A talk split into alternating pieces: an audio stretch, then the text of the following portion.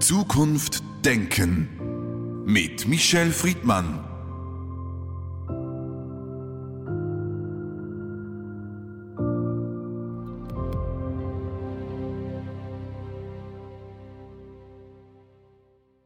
Michel Friedmann, heute sprechen wir über eine Neuerscheinung eines Buches von Ihnen. Judenhass heißt es, kommt aktuell heraus im Nachgang zum 7. Oktober. Sie haben die Briefform gewählt in großen Teilen des Buches, um sich an Antisemiten, an Christen, an Jüdinnen und Juden und an Menschen aus ihrem privaten Umfeld zu wenden. Wieso diese Form? Es ging mir darum, eine Form zu finden, in der ich einerseits persönlich, also auch von mir selbst, was ich fühle, was ich erlebt habe in diesen Wochen und Monaten berichten kann, aber gleichzeitig auch die objektiven äh, Tatsachen, die in diesem Zeitraum zu bemerken waren, aber schließlich auch eine Reflexionsebene einführen kann. Es sind ja die ersten Impressionen der ersten Woche und ich habe auch einen Brief an die Gleichgültigen geschrieben, weil ich glaube, das ist eigentlich die größte Gruppe, um die es geht und auch die gefährlichste Gruppe. Denn wie immer sind es ja die Gleichgültigen, die denen, die etwas tun, im Guten, aber auch wie im Schlechten, die Kraft geben, obwohl sie nur wenige sind, den Eindruck zu erwecken, sie seien die vielen. Und diese unterschiedlichen Perspektiven, also meine Adressaten, Sie haben ja auch schon ein paar genannt, die kann man auch in dieser Briefform am besten exemplifizieren. Also man kann es so deutlich machen. Das, was ich jetzt schreibe, ist der Brief an die Judenhasser und Judenhasserinnen. Und das ermöglicht mir als der Schreibende, dass ich sehr viel klarer und ohne Speck und ohne äh, Fett arbeiten muss. Und äh, so gesehen äh, war das eine Form, die es mir auch ermöglichte, dieses Buch sehr flüssig und dadurch schnell zu schreiben. Denn darum geht es, dass ein Buch Ereignisse, die im Oktober, November Anfang Dezember stattfinden, niederschreibt, dann muss lektoriert werden, dann muss ja auch gedruckt werden, bereits am 1. Februar das Buch im Verkauf zu bringen, war auch eine Herausforderung und ich bin eigentlich sehr froh über diesen Druck, weil es damit äh, zu einer Form gekommen ist, ähm, die anscheinend auch bei Leser und Leserinnen gut ankommt. Das Buch ist eine Verdichtung von vielen Themen, viele Themen, die Sie auch Ihr Leben lang schon beschäftigt haben und immer noch beschäftigen. Sie haben die Gleichgültigen erwähnt. Sie differenzieren ja im Buch und sagen, es gibt eben nicht nur Gleichgültige. An und für sich ist das ja keine Klageschrift. Es ist keine Anklage, sondern Sie versuchen zu differenzieren und in der Gesellschaft aufklärerisch auf Dinge hinzuweisen, die Sie vermisst haben. Ich glaube, das ist sehr wichtig, was Sie sagen und es wird bestimmt eines der Gründe sein, warum das Buch so ein großer Erfolg ist. Es ist keine Klageschrift. Es wäre auch nicht der Anlass für eine Klageschrift, sondern es ist der Versuch zu verstehen, das, was man eigentlich nicht verstehen kann. Zum Beispiel diese Passivität, nicht nur in Deutschland, sondern überall, als es darum ging, Israelis, jüdische Männer und Frauen, die massakriert wurden, mit Empathie zu begegnen. Ich erinnere mich an Charlie Hebdo. Da war am nächsten Tag in Deutschland die Trikolore in Berlin auf äh, alle Gebäude am Brandenburger Tor. Menschen gingen zu Zehntausenden auf die Straße. Ich erinnere mich, wenn man noch ein paar Jahre zurückgeht, an 9-11, als in New York und in Washington die Flugzeuge in die Hochhäuser gejagt wurden. Sofort gab es diese Reaktion, man muss auf die Straße, weil das Unmenschliche, das Böse, das, äh, was man eigentlich nur aus den Gedanken oder aus Bildern kennt, aber nicht in der Realität, findet statt. Und da konnte jeder sofort empfinden, das gilt mir auch. Nur bei Juden scheint das sehr viel schwerer äh, stattgefunden zu haben und es fand auch kaum statt. Selbst in einer Stadt wie in Paris, ja gut, 200.000 Demonstranten, davon mindestens 50.000 Franzosen jüdischen Glaubens und eine Millionenstadt. Das kann einem nicht trösten. Und wenn in Amerika bei der Zentraldemonstration 300.000 kommen, aber in Deutschland waren es 20.000. Und ich versuche zu verstehen, aber dann auch in klaren Worten zu beschreiben, dass diese Empathie bei Juden nicht zündet. Und das muss analysiert werden, darüber muss nachgedacht werden. Und äh, dasselbe gilt bei den Antisemiten. Ich fange in dem Buch an und sage, dass mich diese Antisemiten furchtbar langweilen. Und sie langweilen mich eigentlich auch. Und warum? Weil sie auch nie auf neue Ideen kommen, ihren Antisemitismus in irgendeiner Form schein zu begründen. Es sind immer wieder dieselben paar Mythen, die sie haben, von der Weltverschwörung bis zu äh, dem Geld, das alle Juden haben oder nicht haben. Aber auch hier geht es mir um das Verstehen, warum wirkt dieses Gift immer noch in der Gesellschaft? Und an all diesen Punkten gibt es eben Nachdenkliches, aber es gibt kein Ausrufezeichen, sondern es gibt auch etwas, was das ganze Buch durchzieht, nämlich eine tiefe Enttäuschung eine tiefe Enttäuschung. Ich möchte auf diese sensiblen Bereiche eingehen, weil das sind Texte, die man so nicht oft liest, auch Gedanken, die man nicht in den öffentlichen Diskurs oft einbringen kann. Im Brief an die Jüdinnen und Juden sprechen sie ihnen Trost aus, weil das ist das, was auch gefehlt hat in den ersten Monaten und Wochen. Und dann schreiben sie, ich wollte nie auf mein Jüdischsein reduziert werden. Das ist ja auf den ersten Blick eine Kontradiktion, wenn es darum geht, dass man die Juden und Jüdinnen adressieren soll, wenn es darum geht, Trost zu spenden. Aber nein, im Gegenteil. Frauen wollen auch nicht nur auf ihr Frausein reduziert werden. Aber wenn sie als Frauen beleidigt, vergewaltigt, als Sündenbockgruppe oder als in Anführungsstrichen weniger Wertmenschen definiert werden, dann ist es meine Aufgabe, Mann, Frau, queer, völlig egal, Mensch, Mensch, dem Menschen, der Frau ist, zur Seite zu stehen. Und ich weiß, dass die größte, ja, die größte Enttäuschung, das größte Defizit war, das ging mir ja genauso. Äh, ich war traurig, ich war, ich war sprachlos, ich war traumatisiert, weil das, was, in, äh, was die Hamas gemacht hat, nämlich die zweite Entmenschlichung, also nicht nur das Ob des Tötens, sondern das Wie, das ja dann in den sozialen Medien so zelebriert wurde, also tote Frauen, apropos Frauen, zu vergewaltigen, doppelt zu schänden, die Babyköpfe in den äh, sozialen Medien stolz zu zeigen, verbrannte Leichen, das hatte das ähnliche Motiv wie damals bei den Nazis. Es handelt sich nicht um Menschen, die jüdisch sind, sondern um Juden. Und äh, damit diese Entmenschlichung nochmal so zu dokumentieren, ja, eigentlich warteten wir alle auf Umarmungen. Nimm mich in den Arm, Mensch zu Mensch und lasst uns trösten. Das fand nicht statt, weder im wortwörtlichen Sinne des Wortes, noch metaphysisch in der Breite der Gesellschaft, mit vielen Ausnahmen, aber nicht die Mehrheit der Gesellschaft verhielt sich so, sondern man muss es dann doch auch mal positiv erwähnen, die politische Klasse schon. Aber der Rest, die Freunde, der Bäcker, die Bekannten, große Demonstrationen nicht. Und das ist die eine Seite. Aber gleichzeitig ist mein Alltag und ich hoffe der Alltag aller jüdischen Menschen nicht nur determiniert aus der einen Identität. Ich meine, wir sind Eltern, wir sind Kinder, wir haben Berufe, wir interessieren uns für Kunst, die einen mehr für die Musik, die anderen mehr fürs Theater, wir spielen Sportarten. Also es gibt so vieles in uns, um was es geht. Aber wir sind auch und zentral jüdisch und wenn es dann darum geht, dann konzentriert sich die Identität und das Gegenüber, da war ein schwarzes Loch. In diesem Buch sind universelle Gedanken geäußert, aber es ist auch ein Buch, das man in Deutschland verstehen und aus Deutschland heraus lesen muss. Sie zitieren den ehemaligen Vorsitzenden des Zentralrats der Juden in Deutschland, Ignaz Bubis, ein Mentor von Ihnen, ein Wegbereiter von Ihnen.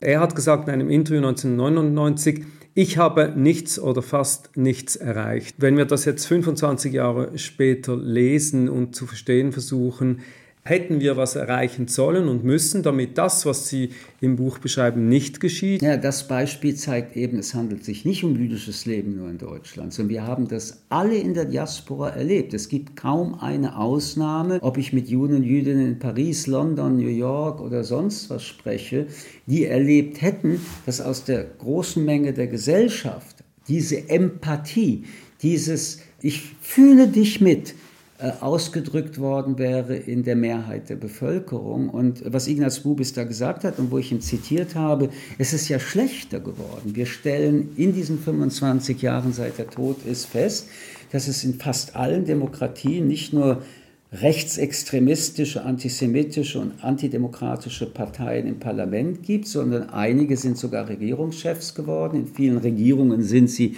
in der Exekutive also Koalitionspartner. Die Enthemmung, die Salonfähigkeit, selbst die, die eben in der Mitte der Gesellschaft so getan haben, als, sie, als ob sie eben keine judenfeindliche Ressentiments haben, sie alle sprechen und handeln auch sehr viel entspannter als noch vor 25 Jahren über diese Dinge. Und ähm, wenn die Gesellschaft und die Politik den Satz während den Anfängen, dieses Versprechen gehalten hätten, dann müssten wir doch heute nicht so darüber reden, wie wir reden, sondern dann wäre ja alles sehr viel besser geworden. Aber man muss feststellen, das Versprechen, jüdisches Leben wird gesichert. Jüdisches Leben ist ein Leben, das in unserer Gesellschaft emanzipatorisch auch nicht nur gewünscht wird, sondern wir haben gelernt, Juden und Jüdinnen sind Menschen wie alle anderen auch. Dieses Versprechen ist gebrochen. Auch das Versprechen, nie wieder, es ist ja wieder versprochen, gebrochen. Ja, es ist für jüdisches Leben aus der Perspektive, nämlich der Judenfeindschaft, deutlich schlechter geworden, quantitativ, qualitativ gewalttätiger. Und wir sind konfrontiert mit Leuten, die an den Regierungen beteiligt sind, die ihren Judenhass nicht verstecken. Das leitet zur Frage über, müssen wir uns damit abfinden oder sollen wir uns damit abfinden? Sie beschreiben im Buch den Mythos des Sisyphus, wie er den Steine wieder raufrollt, der rollt wieder runter und dann kommen sie zur Konklusion, das ist eigentlich die Programmatik im Buch, wenn wir es nicht tun, wer sollte es für uns tun? Das heißt, eigentlich entlassen sie die jüdische Gemeinschaft nicht aus der Verantwortung, selbst dafür zu sorgen, dass es dann doch besser wird. Also Sie sprechen jetzt mit mir und mir die Frage zu stellen, äh, sollen wir was tun? Äh, erscheint mir als Frage eigentlich schon Ihre Antwort zu sein. Solange ich lebe, tue ich, werde ich was tun. Ich engagiere mich immer äh, für die Frage, dass jeder Mensch das Vergnügen, das Geschenk, den Genuss seiner eigenen Identitäten in seinem Leben, in ihrem Leben ähm, äh, auspacken soll können. Das ist doch Freiheit, das ist doch Demokratie, das ist doch Menschenrechte, das unterscheidet uns doch von Diktaturen. Dort lebst du wie der eine, der Diktator es will, und in der Freiheit kannst du jedenfalls so das Versprechen leben, wie du willst. Und das gilt doch auch, nicht mehr und nicht weniger für jüdische Menschen.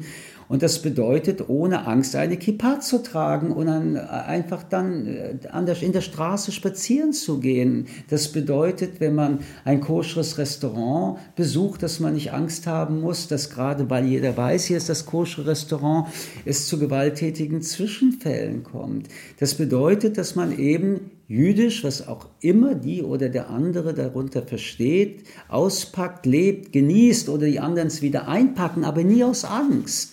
Nie aus Angst. Man darf dieser Gewalt nicht Kraft oder Raum schenken. Ich weiß, dass das hoch anstrengend ist. Und ich weiß, dass eigentlich, wenn man die Geschichte der Diaspora nimmt, es immer trauriger war als glücklicher. Aber wir leben hier. Und in dem Moment, wo wir uns entschieden haben, in der Diaspora zu leben, was niemand für einen anderen zu bewerten hat, dann sollten wir darauf bestehen, dass wir Menschen sind. Und eigentlich ist dieses Buch nichts anderes als die Frage der Mensch. Ich beschreibe aus, das, aus der Perspektive des Hasses, aus der jetzigen Perspektive dieser Tage, dieser Wochen, dieser Monate, weil der Hass ist hungrig und der Hass ist nie satt. Aber der Hass, und das muss man auch mal klar machen, ist auch nicht irgendeine Meinung, auch nicht irgendwie äh, eine Haltung. Er ist pure Gewalt. Hass ist Gewalt und Gewalt ist etwas, was Menschen zerstört, sowohl psychisch als auch physisch. Und da wir jetzt vom Judenhass reden, Leben verändert. Und meine Antwort ist nicht, dass das Gegenteil vom Hass Liebe wäre, aber Respekt. Und genau da sind wir wieder bei den Menschenrechten. Ich erwarte, und ich sage es so, ich erwarte, als jüdischer Mensch respektiert zu werden. Ich habe ein Recht darauf, das mir keiner nehmen kann. Und wenn dieses Recht verletzt wird, dann kämpfe ich dafür und ich hoffe, dass viele Menschen, die auch nicht jüdisch sind, mit mir dafür kämpfen, so wie ich übrigens mit ihnen dafür kämpfe, dass sie nicht gehasst werden, weil wir aufeinander angewiesen sind. Nur gemeinsam können wir diesen Hass wenigstens zurückdrängen. Wir kriegen ihn nicht los, aber zurückdrängen. Und nicht, dass er das Gefühl hat, er sei jetzt der Augenblick der Geschichte gekommen, wo wieder Hass die Gesellschaften regiert und dominiert. Das schaffen wir schon, wenn wir nur wollen. Und ich will. Sind Sie resigniert? Weil eigentlich könnte man das Buch auch anders lesen. Sie leiten ja vieles her, das Gerücht der Juden, die, die Seismographien, die auf Antisemitismus hinlaufen. Aber irgendwann kommt man ja auch beim Lesen Ihres Buchs zum Schluss, es funktioniert einfach nicht. Selbst nach der Shoah, selbst die Errichtung von Demokratien und Verfassungen haben nicht dazu geführt, dass sozusagen die Juden in der Diaspora angekommen sind in einer Heimat. Also wenn Sie es mit jüdischer Ironie machen würden, könnte ich mich loben und sagen, dank mir und viele Tausende, Tausende Menschen, die jeden Tag dann doch wieder aufstehen und machen, ist es wenigstens nicht schlechter geworden. Wenn man es jetzt aber ohne Ironie formuliert, ist, ähm, manchmal ist man müde, natürlich, manchmal ist man auch erschöpft, natürlich, auch ich, natürlich, aber ich äh, glaube, dass der Glaube, dass man es besser machen kann, ist ja gleichzeitig der Glaube an den Menschen. Wenn ich den verliere, verliere ich auch den Glauben an mir selbst. Ich bin ja auch Mensch, ich muss ja auch viel lernen, ich muss ja auch meine Fehler immer wieder hinterfragen, auch meine Vorurteile erkennen und dekonstruieren. Ich glaube aber an den Menschen trotz der Shoah, trotz dem, was meinen Eltern äh, widerfahren ist und vor allem der, die 50 Menschen meiner Familie, die ich überhaupt nicht kenne. Ich glaube an den Menschen trotz der Kriege, übrigens nicht nur Kriege, die was zu tun haben mit dem Nahen Osten, auch jetzt an, in dem Ukraine-Krieg. Ich verzweifle an den Diktator und seinem System. Aber auf der anderen Seite gebe ich nicht auf, weil sonst werden die Diktatoren noch mehr und über noch mehr Menschen regieren.